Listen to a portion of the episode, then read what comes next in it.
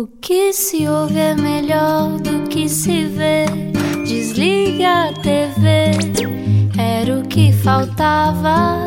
A vida acontece quando anoitecer, era o que faltava. Juntos eu e você. Juntos na Rádio Comercial, mais uma vez, muito boa noite e obrigado por estar no Era o que Faltava. Hoje, eh, sem Ana Delgado Martins, com João Paulo Souza, mas ainda assim, muito bem acompanhado.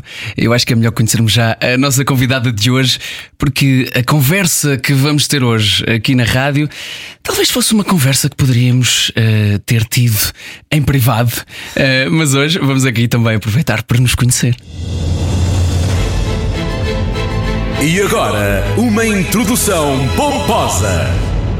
Ora bem, normalmente no início deste programa fazemos uma introdução pomposa, tal como todos os convidados merecem. Hoje não vai ser exceção, mas vai ser diferente. Estão aqui reunidos dois amigos que trabalham juntos, que gostam um do outro, mas que se conhecem apenas por breves conversas.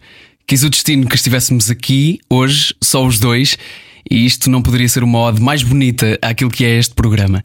Às 8 da noite, a rádio mais ouvida deste país faz um pause na música e play nas histórias. Hoje não era o que faltava, conhecemos a história da Débora Monteiro. Bem-vinda. Obrigada, tão bonito, João Paulo, tão bonito. Epá, podia escrever muita coisa bonita sobre ti, mas eu acho que é, alguma coisa aconteceu para que estivéssemos aqui hoje, uh, os dois, uh, com esta oportunidade e com este tempo de nos conhecermos melhor. E eu acho que devíamos aproveitar isto como dois amigos. E vamos que somos. aproveitar, claro que sim. e já agora uh, está tudo bem com a Ana, foi só um contacto de risco e neste momento não pode estar no programa. Fica um beijinho muito grande para a minha colega. Hoje tenho outra aqui, de quem estou habituado. Um, e se calhar uh, vamos começar por aquilo que sem sabermos mais nos aproxima, que é o facto de uh, termos vindo os dois de um sítio que não é Lisboa, a viver para Lisboa atrás de uma coisa que é um sonho, no teu caso também uh, de amor. Com que frequência é que tu pensas, epá, já voltava lá para cima?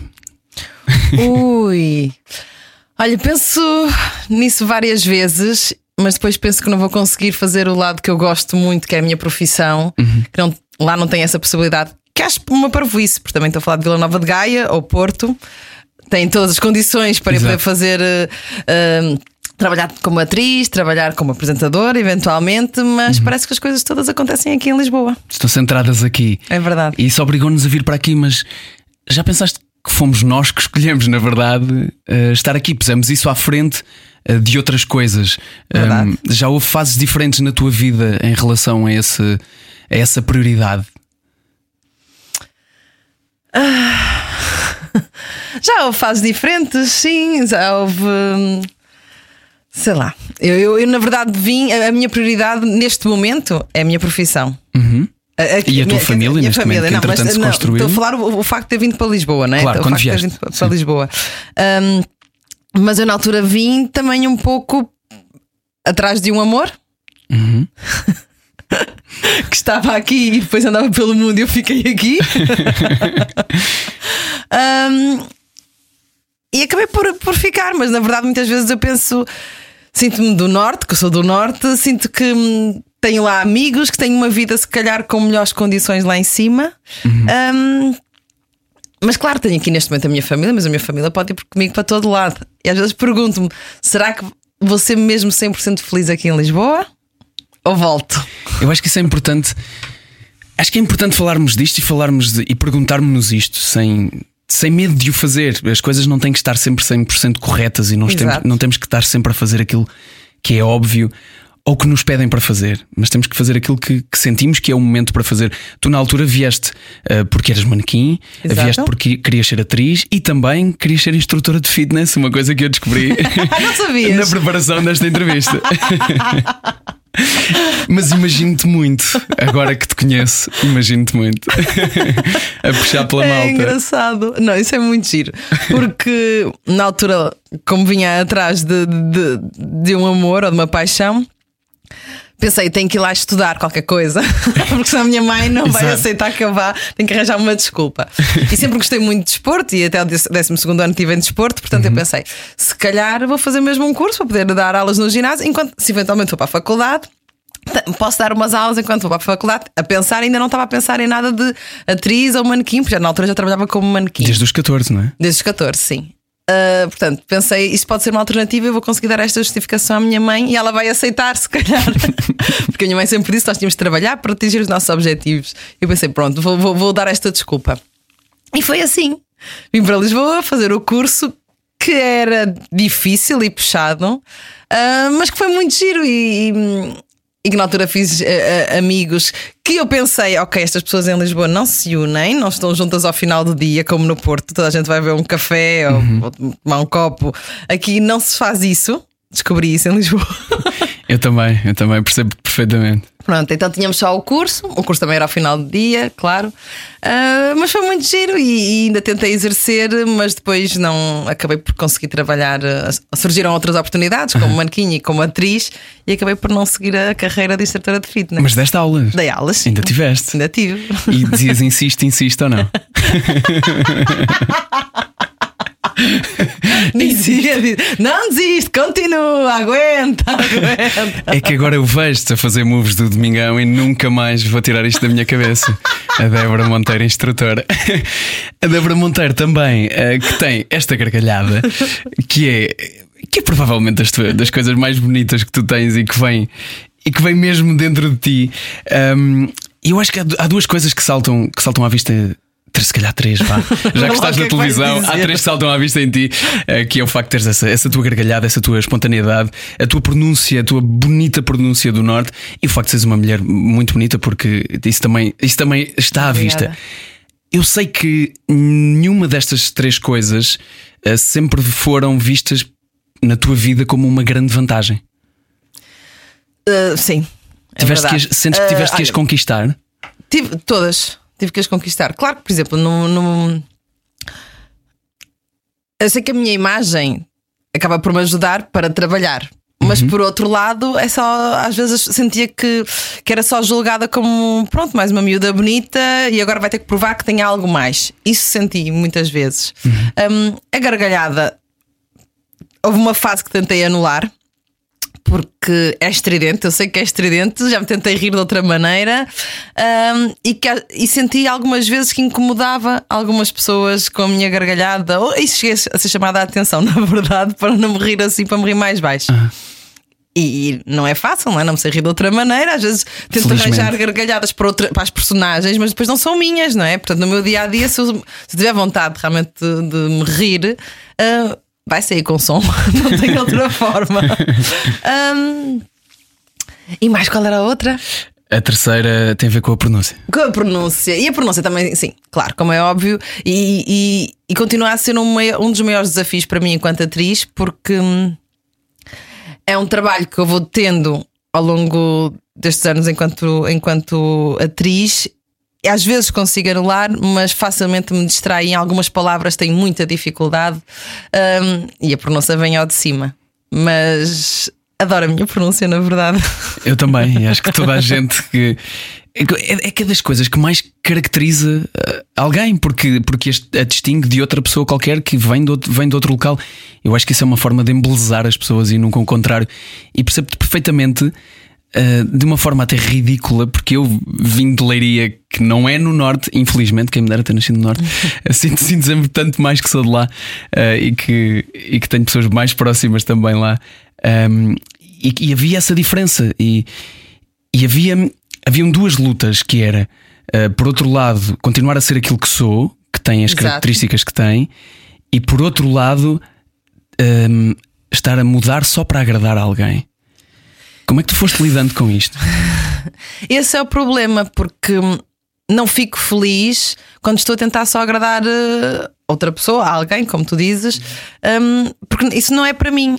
É só para agradar os outros. Claro, e nunca, nunca te- sentiste genuína vontade tu própria de, de- de anular a tua pronúncia. Nunca, nunca. Eu percebo, co- como é óbvio, para uma personagem Claro, que eu tenho de fazer. eu percebo isso. Não aceito a justificação quando dizem que associam, que foi a primeira vez que trabalhei com uma atriz, Uhum. que me disseram foi para anular a pronúncia, porque a pronúncia do Porto era associada ao povinho. Então aquela justificação não foi a que eu, a que eu gostei mais, não é? Portanto tive que hum, que é defender, tem que defender a minha pronúncia. Até porque tanta gente que diz, eu não quero dizer que, que- que não existe o povinho no Porto, que existe povinho em todo lado. Existe o povinho em Portugal. Ah, em Portugal, no mundo. E é o que é, não é menos. Ninguém é menos por causa Ninguém disso. é menos. Mas pronto, essa justificação para a personagem em si não fazia sentido para mim. Ahm, mas sim, ter que me anular para agradar não, não é fixe, deixo de ser eu própria. E quando eu, pelo menos falo por mim, quando tento deixar de ser eu própria só para agradar aos outros, não sou feliz. E acho que durante muito tempo, e acredito muito nisto, não consegui, não consegui eh, atingir os meus objetivos porque me anulei. Que objetivos é que falas? de trabalhar, conseguir trabalhar regularmente enquanto atriz na minha profissão, crescer mais a nível profissional. Um, eu estava constantemente a anular-me, a tentar agradar, a ir a castings e evitar a minha pronúncia. Um, a tentar, se calhar, ser uma pessoa que eu não sou, a anular meu- a minha gargalhada. E hum, durante muito tempo fiz isso, por isso eh, sinto que quando desliguei de tentar agradar só os outros, foi quando eu consegui começar a evoluir. E sabes quando é que isso aconteceu? Sei, foi no último a sair. Tive dois anos parada sem trabalhar e há castings eu não conseguia fazer nada e estava sempre a tentar agradar os outros.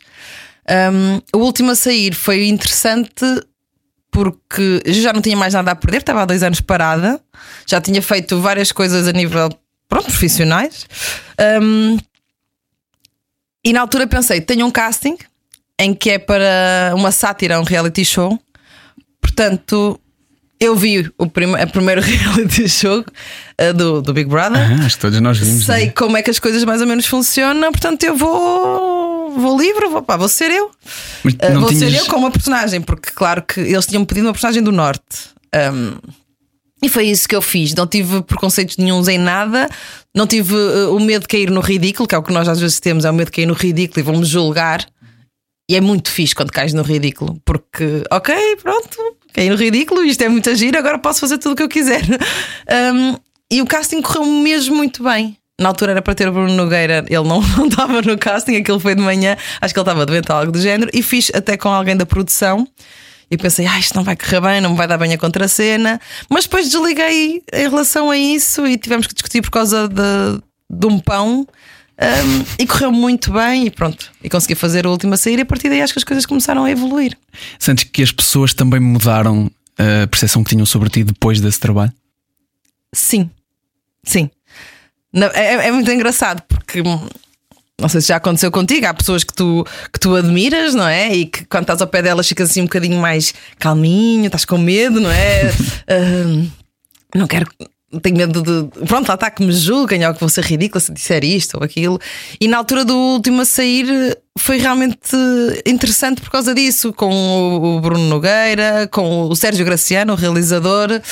Hum, começaram a brincar e o, facto de eu poder eh, despir-me de preconceitos, e sou eu, e foi, não sei explicar, foi uma leveza, e a partir daí senti mesmo que as coisas começaram a evoluir. Ganhei uma confiança que antes não tinha. É tipo, sou eu, eu sou assim. E, e acabei por. É uma altura que, que sempre que a qualquer casting era eu sou assim. Pronto. Tu já eras assim, a questão é que pela primeira vez mostraste que eras assim, Que era assim. sem medo de ser assim. Sim. E comecei a acreditar que realmente hum, era atriz. Porque antes estava sempre a pensar, ok, eu tive a oportunidade de ter a experiência enquanto atriz, será que sou, será que não sou, será que sou mais uma pessoa que está a cair neste caminho da moda, porque a uma altura também a- foi, tinha sido a altura, a época dos morangos com açúcar, havia muita gente que estava a começar a trabalhar enquanto, como ator e atriz, e eu pensava, será que eu vou, será que também não estou a deixar-me levar por uma moda e, e gosto, mas se calhar não é isto. A moda de ser futuro- atriz? De ser atriz, porque na altura, com os morangos com açúcar, foram imensas pessoas que tiveram a oportunidade de experienciar eh, este lado de, de ator e depois não conseguiram seguir esse, esse caminho. Eu não comecei nos morangos com açúcar, mas também fiz os morangos com açúcar. E na altura eu pensava, será que também estou a passar por essa fase e agora não quero aceitar que vou ter que fazer outra, vou ter outra profissão? Tenho que ser atriz porque só porque experimentei, Sim. será que é este o meu caminho? E claro, como tive dois anos parada, tive muitas vezes dúvidas: Claro. é este o caminho, não é este caminho. Tu e muita gente, é uma coisa muito ingrata que, epá, na, na tua temporada, e já, já não sei, qual foi a tua temporada? A minha acho que foi a 8. A 8, ok. Ah, não, deve ter sido antes. Eu entrei na 5. Tu entraste na 5? Entrei na 5. Tu. Ah, Estou-me a tentar sei. lembrar, mas não, não sei de 100% de cor. Mas é engraçado que a cada temporada provavelmente haveriam, sei lá, 50, 60 atores. De certeza. Quantos deles é que, está, é que estarão a trabalhar? Se multiplicarmos isto por nove temporadas, que foi o número de temporadas que os morangos tiveram, é natural que não haja mercado para essas pessoas todas, mas quando nos acontece a nós, a coisa é diferente e sentimos, e sentimos esse impacto de outra maneira. Foi o facto de tu veres essas pessoas que admiras e pessoas que, que são e que, que, já eram conhecidas nesse último a sair, a serem também elas ridículas, a darem-se ao luxo de mostrarem sua parte ridícula, que te fez perceber que era possível ter esse outro lado. Eu estou a falar do Bruno Nogueira, estou a falar do Rui Unas, a Luciana Abreu, Roberto Leal, o Batatinha, de tantas pessoas uh, que nós conhecemos de uma ou de outra maneira um, e que mostraram ali o Nuno Lopes uh, e que mostraram ali o Gonçalo Boddington. Agora estou a ver o, estou a ver o filme todo e que mostraram ali isso sem, sem qualquer vergonha porque aquilo era uma sátira, na verdade. Eh, deu-te esse conforto de ver pessoas que admiras e com carreiras que admiras uh, fazerem isso. Percebeste que era possível também por isso? Claro, sem dúvida. Eu ver. Uh, o facto de eu os ver fora das câmaras. Um, a serem realmente genuínos, que às vezes é difícil ver isto, a serem realmente genuínos e, um, e a acreditarem num projeto e bora lá fazer isto, e é isso que estás a fazer, Débora, no ensaio, é isso, é isso, é isso, é por aí, uhum. e darem-me uma confiança que nem sempre toda a gente tem essa capacidade. Há muitos diretores de atores que não têm a capacidade de nos dar confiança. Conseguem fazer a crítica de tal forma que a crítica pode ser positiva, também pode ser construtiva, mas de tal forma que uh, criam-te criam inseguranças. E então o que eu senti com eles era, ok, é este o caminho, e estavam todos tão entusiasmados a acreditar num projeto que realmente tinha pernas para andar. Os ensaios correram tão bem. Um, eu já achava, achava, os meus amigos diziam-me que eu era engraçada, mas eu ainda não, nunca o tinha sido à frente de, de ninguém. Mostrado. Nunca o tinha mostrado.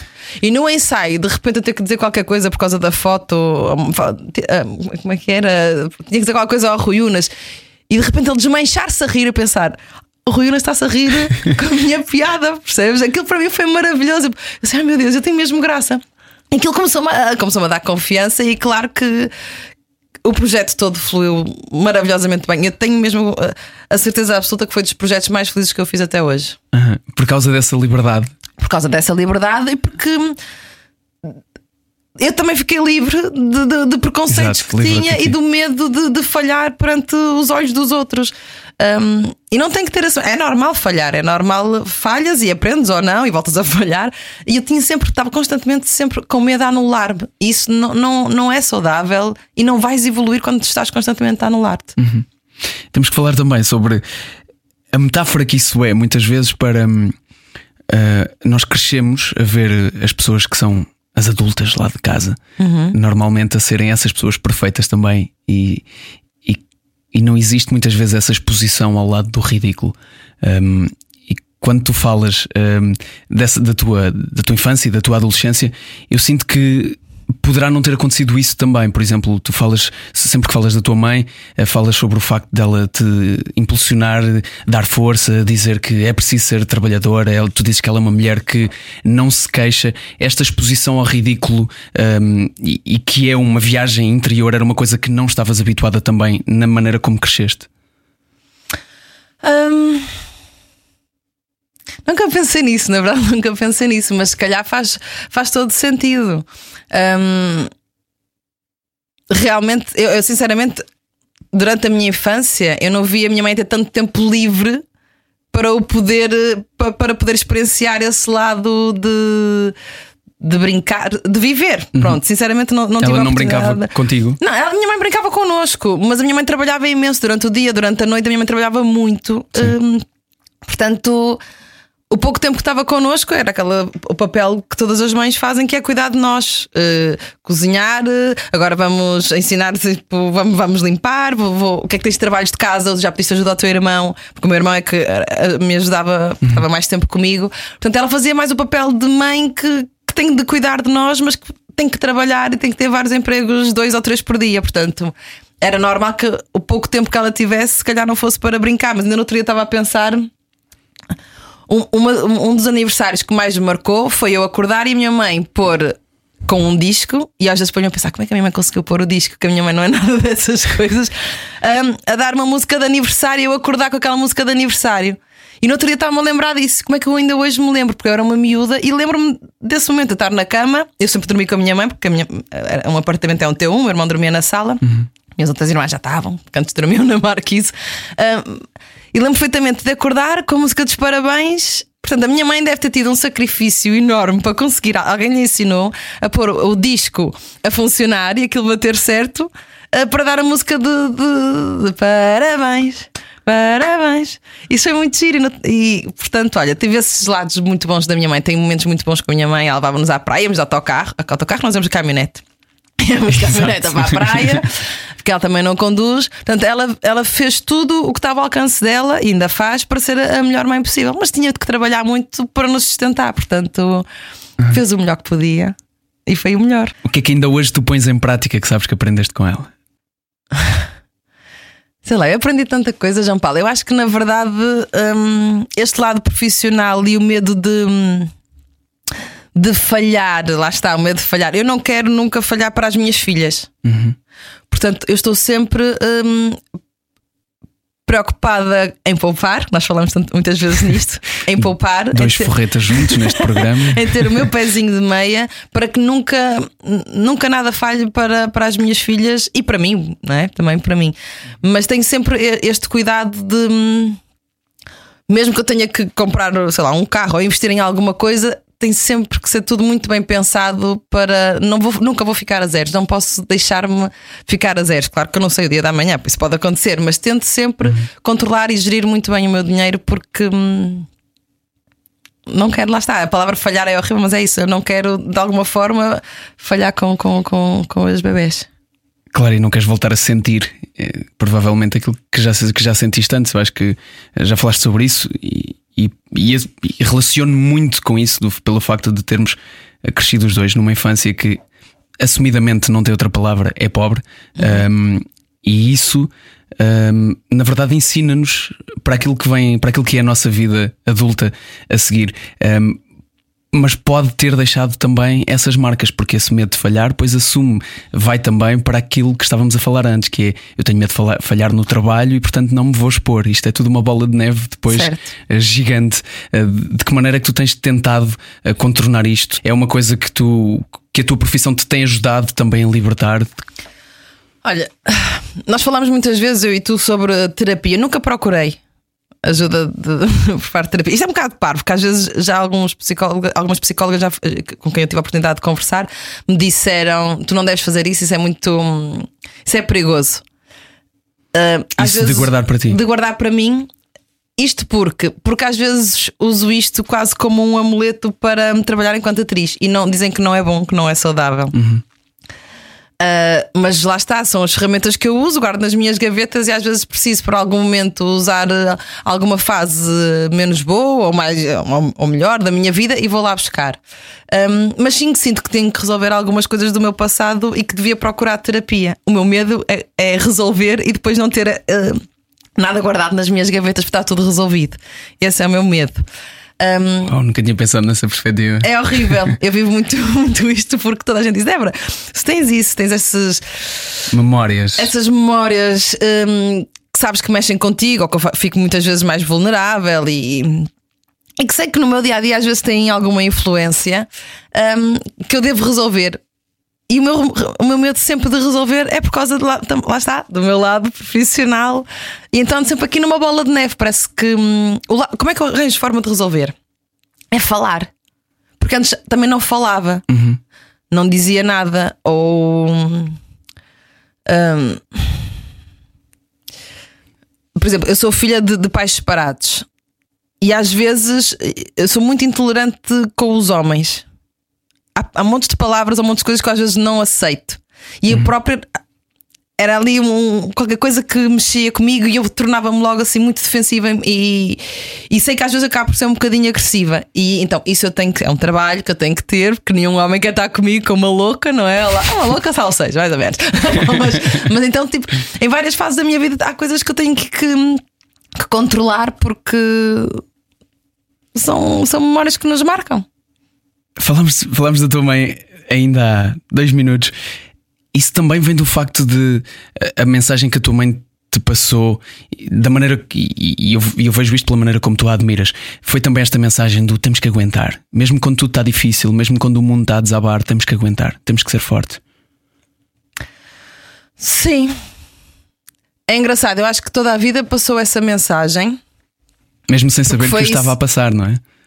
Sim, sim, sim, sim, sim. sim. Não, não, não foi o dizer, foi, foi uh, os atos que ela teve. Uhum. Uh, sempre a aguentar, sempre a aguentar, o trabalhar durante o dia, durante a noite. Às vezes depois me pensava como é que ela aguentava trabalhar durante o dia, depois durante a noite, ainda ia fazer costura durante a noite, que os vizinhos eram os queridos e deixavam, porque a máquina de costura fazia imenso, imenso barulho. Ela ficava ali a costurar durante a noite e ficava eu sentadinha ali a, a tocar flauta para a minha mãe me ouvir a tocar flauta. Mãe, aprendi isto, amanhã vou ter teste. Coitadinha, até que ouvir-me a tocar flauta deve ser incrível. Mas são aquelas imagens que que, que me ficavam, que era, quando ela chegava à noite, eu tenho que lhe mostrar o que é que eu aprendi.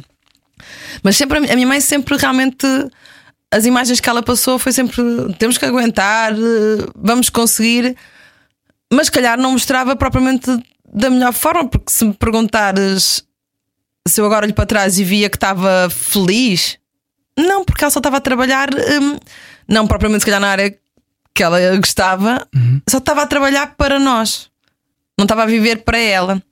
Mas hoje em dia, eu sei que a minha mãe mudou um bocadinho e hum, se calhar só, só se apercebeu disso. Agora estou a falar da minha Lourdes, coitadinha. Só se apercebeu disso mais tarde. Um, o, o facto de aproveitar a vida. E agora começa a perceber que ela já começa a aproveitar a vida, mas podia ter começado mais cedo, não é? Uhum. E sinto que ela uh, aprendeu isso mais tarde. Mas incentiva. Incentiva. Mas agora, se calhar, começou também a, aprender mais tarde, porque foi quando os filhos, se calhar, começaram a ficar encaminhados, estás a ver? E que vieram as netas. E que vieram as netas. E às vezes há-te, ok, já fiz a minha função, agora estou aqui para ser avó eh, e para ter os meus para estar com meus filhos. Se calhar dá-lhe uma liberdade que antes não tinha, porque uhum. acho que muitas pessoas da geração dos nossos pais é, viam a vida assim, não é? Temos os filhos, temos que, que os criar, e temos que trabalhar e temos que viver para eles. E, e realmente, se for a pensar, eles foram felizes, viveram.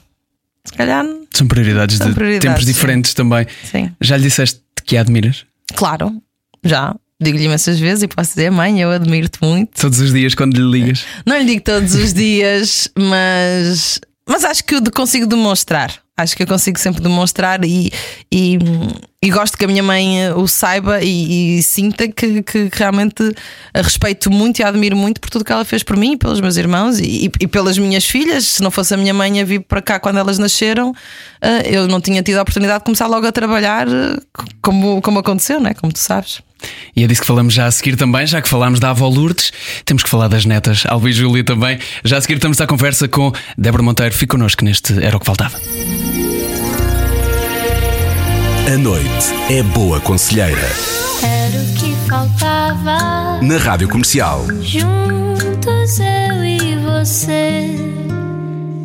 Estamos na Rádio Comercial, juntos neste Era o que Faltava. Hoje a conversa com Débora Monteiro e perdemos-nos nesta conversa onde já fomos à tua infância, já fomos ao Porto, já fomos à tua mãe, já fomos a, a tanto lado e, e ficámos aqui de falar também sobre o facto de uh, ter sido mãe, como foi importante a tua mãe nessa, nessa fase da tua vida. Mas há aqui uma coisa que ficou uh, e que não, não tive a oportunidade de te perguntar há bocadinho na primeira parte, Sim. que tem a ver com este teu, esta tua forma de rir sobre as coisas difíceis. Foi, foi uma coisa que tu ganhaste como uma defesa ou foi uma coisa que, que sempre que vem de fragilidade ou que vem de força, na verdade? Olha, não sei de onde é que vem, se é da fragilidade. Ou é uma coisa cultural, era uma coisa lá de casa um, e dos teus amigos. Um, o, que é que, o que é que eu sinto? E muitas vezes acontece isto com as minhas amigas, estão a passar por uma fase má ou porque o namorado, pronto, dá um exemplo, o namorado as deixou e estamos tipo em baixo e choras. E o que é que acontece muitas das vezes? Vai passar e vais-te rir. Não é? Vai haver uma altura que tu vais rir, tipo assim, olha o que aconteceu daquela altura, e nós a chorarmos, porque não sei o quê, porque ele me deixou e tu estavas a sofrer por mim. Ainda. Portanto, aquelas coisas que se passaram, e realmente acontece muitas vezes isto: é se formos todos a pensar muito bem, já houve fases em que parecia que estava o mundo a desabar e depois olhas para trás e eu estava a sofrer por causa daquilo. Eu estava no lodo por causa daquilo. Parece que não faz, não faz sentido. Um, e isto de, de, de, de, me rir sobre. causa das fases mais difíceis, eu acho que tem mesmo a ver com isso, porque já passei por várias fases. Hum, não é que não sofra quando tem fases menos boas, não é que eu não vá abaixo e, e choro e também tenho as minhas fases. Mas se eu for a pensar realmente bem, vai passar. Claro que só se for um problema realmente muito grave de saúde de alguém que eu amo, não é? Como Sim, é mas óbvio. Dificilmente um problema é para sempre. Mas é para sempre é isso. Claro que não, não desligas e olha, vai passar, portanto não vou sofrer agora porque isto vai passar. Claro que não. Mas tu tens isso do, Mas- do está a acontecer uma coisa estranha, difícil, má, e, e muitas vezes a tua primeira reação é rir-te sobre Mas eu isso. quando fico nervosa começo-me logo a rir. E quando estás é nervosa horrível. também te Quando rires, Estou sim. nervosa, começo a rir. É tipo, ok, Débora, neste momento não te vais poder rir. Eu sei que vou estar a morder-me toda porque a minha vontade vai ser de começar a rir porque os nervos dão-me para isso. Mas então talvez tenha sido pelo facto de também já teres passado por momentos eh, difíceis, seriamente difíceis, que consegues fazer esse contraste entre momentos que sabes que daqui a um mês não vão ser assim tão complicados. Eventualmente. E agora podia agora ficar aqui. não é isso, agora podia ficar aqui a divagar. A verdade é que hum, eu acho que às vezes é mais fácil. Isto é um trabalho que se faz, porque isto não é de um dia para o outro e, e, e às vezes fala-se muito sobre este lado que as pessoas que não se preocupam tanto, o lado mental, não é? Que não, hum, e há muita gente que tem as capas que está sempre feliz e está sempre a rir-se e está a disfarçar um lado, uma fase menos boa, ou porque está triste, ou podemos falar da depressão e de alguns casos que, que infelizmente agora têm acontecido. Hum, e eu acho que às vezes, às vezes sinto isso. O eu, para disfarçar, muitas das vezes em que estou menos bem, rio-me. Rio-me, rio-me e dá-me para rir. Também os nervos dão-me sempre para rir. Hum, e, portanto, olha, não te sei bem explicar. eh, rir Rir faz-me bem, faz-me sentir eh, calma e às vezes as pessoas dizem, mas estás a rir de, de nada, sinto-me a rir de nada e depois apetece-me rir, rio-me, porque olha, pronto, faz-me sentir bem e dá-me uma paz e uma calma que. É, e pá, já me aconteceu rir e chorar e rir e chorar. E ao mesmo tempo. parece que sou completamente louca. Sim, ao mesmo tempo. Mas ah, sei lá, isto é o nosso corpo que nos manda e nos diz e não há que controlar isso. É, é assim, é aceitar e, e se calhar Sim. eu acho que é uma forma de, de, de me sentir mais leve. E se calhar com os problemas, às vezes, olha, vou morrer porque realmente vou estar a chorar por causa disto, porque isto vai passar. Como não ter tido dinheiro e na altura realmente foi muito difícil, e agora penso, pronto, fui comer aquilo, na altura, poder ter ido comer outra coisa tinha sido mais barato, sabes? Coisas mesmo estúpidas. Mas realmente é isso, olha, é rir-me das coisas e não estar a relativizar muito e a pensar muito, porque às vezes não- tu não vais ter capacidade de conseguir mudar nada, portanto, deixa-te ir, deixa-te levar e. E esse, no meio desse deixa-te levar, já paraste para pensar e acabaste de falar sobre esse exemplo de naquela altura não tive dinheiro e, e já falaste sobre isto em, em entrevistas anteriores, eh, de uma altura da tua vida em que querias trabalhar como atriz e estavas, estiveste a fazer babysitting, estiveste a fazer limpezas, isto já a viver em Lisboa. Já paraste para pensar o que aconteceu entre esse momento e o que é a tua vida hoje, sendo também eh, não só bem sucedida na tua vida profissional, mas também mãe, também noiva e tanta coisa que mudou. Tanta coisa que mudou, sim. Já pensei nisso. Ahm, e tantas vezes eu falo com, com os meus amigos a fase que- eu estava, e alguns deles também, porque alguns deles também ah, queriam ser cantores, queriam ser atores. Ahm, e, tá- e estarmos numa fase mesmo má e pensarmos não conseguimos ir eh, ali fazer o caso, nem tenho dinheiro para ir para ali porque tenho que comprar um bilhete ou uma senha e não, não consigo para o metro, nem isso tenho dinheiro aos 70 cêntimos, algo do género, não tínhamos. E às vezes ponho-me a pensar, realmente é. hum, O esforço que uma pessoa faz, vou a pé daqui até a tal estação e depois vou conseguir lá chegar. O esforço que foi e que realmente agora ponho-me a pensar, isto é compensou. É porque tinha que ser assim. É porque eu tinha que aprender a dar valor hum, a não ter para, para conseguir eh, atingir os meus objetivos. É porque tinha que ser assim. Mas o que eu sinto às vezes, e, e digo isto infelizmente, e agora estou, estou a falar sobre mim e pergunto se isto também se aplica a ti. O facto de eh, ter passado por momentos eh, como, esse que, como esses que descreves, que são muito difíceis, por outro lado, deu-me tanto a.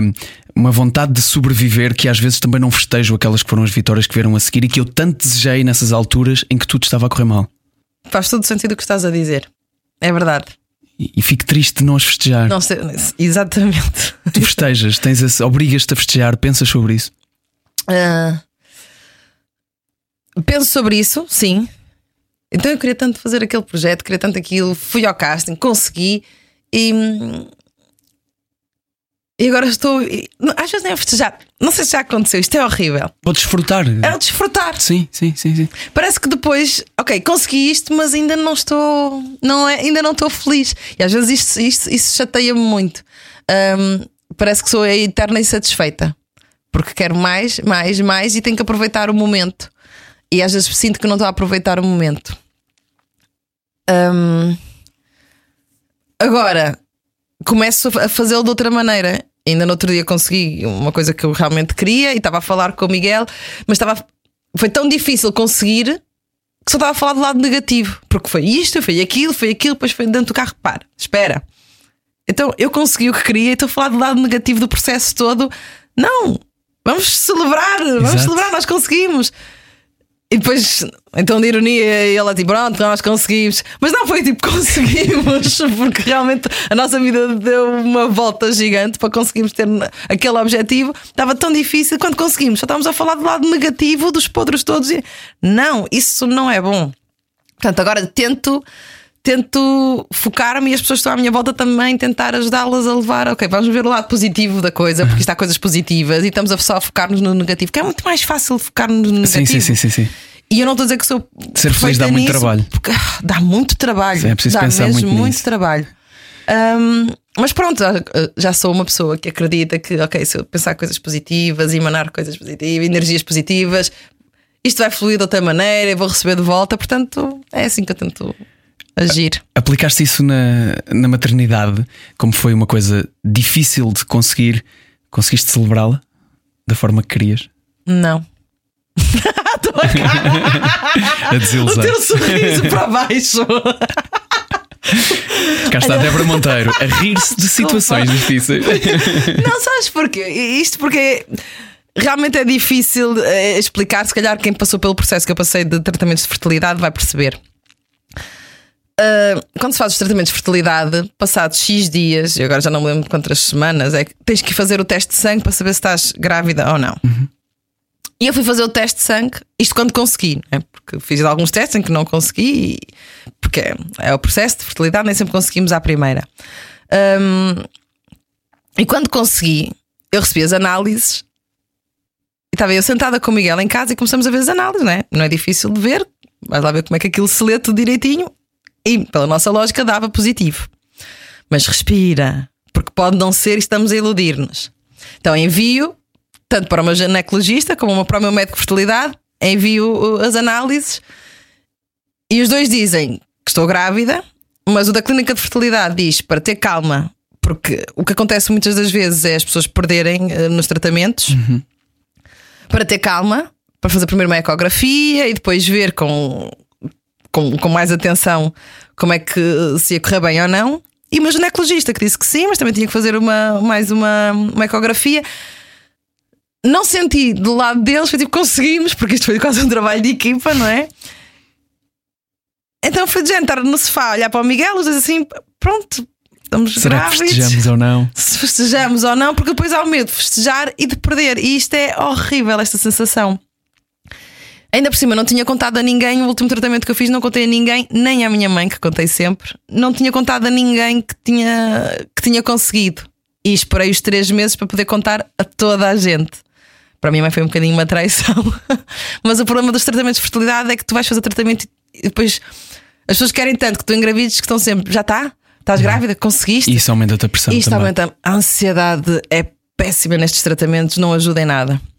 Portanto, a última vez que eu fiz o tratamento, não contei a ninguém, só eu e o Miguel é que sabíamos. E depois vimos as análises, ok, estou grávida, mas vamos esperar.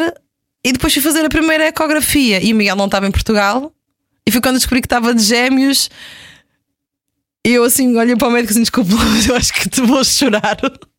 E ele então chora. O Miguel queria gêmeos e eu não sabia se queria gêmeos, não sabia se era capaz.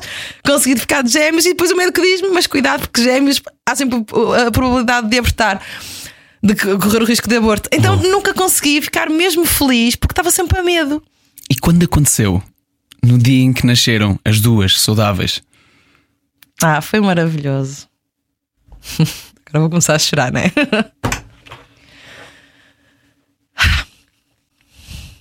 Foi maravilhoso. Como passei, tive as minhas bebés na, na primeira fase de quarentena, não pude ter o Miguel comigo, tive que estar sozinha no hospital. Mas os 5 minutos que ele teve para poder vê-las. Desculpa. Faz mal. Senti que finalmente tínhamos conseguido. E ver o Miguel, ele foi tão querido, ele foi deixar-me ao hospital, pois eu fiquei lá para ter as bebés e ele foi tomar banho, foi vestir a camisa para poder fazer eh, estar pele com pele com as bebés. Ele vinha tipo todo bonitão para conhecer as minhas filhas. e aquele momento de estar ali no depois de ter as bebés com ele. hum, foi incrível. Ele a tentar desapertar a camisa porque eu tenho que ser pai, eu tenho que estar pele com pele e sabemos que não podíamos por causa do Covid estar muito tempo. Foi maravilhoso. Foi maravilhoso. Senti-me mesmo fogo, sou uma mulher de caraças. E é. Tão querida, obrigada.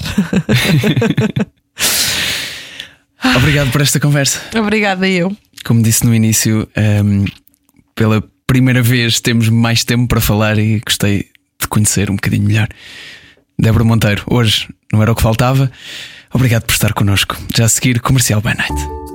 Era o que faltava com João Paulo Souza e Ana Martins na Rádio Comercial.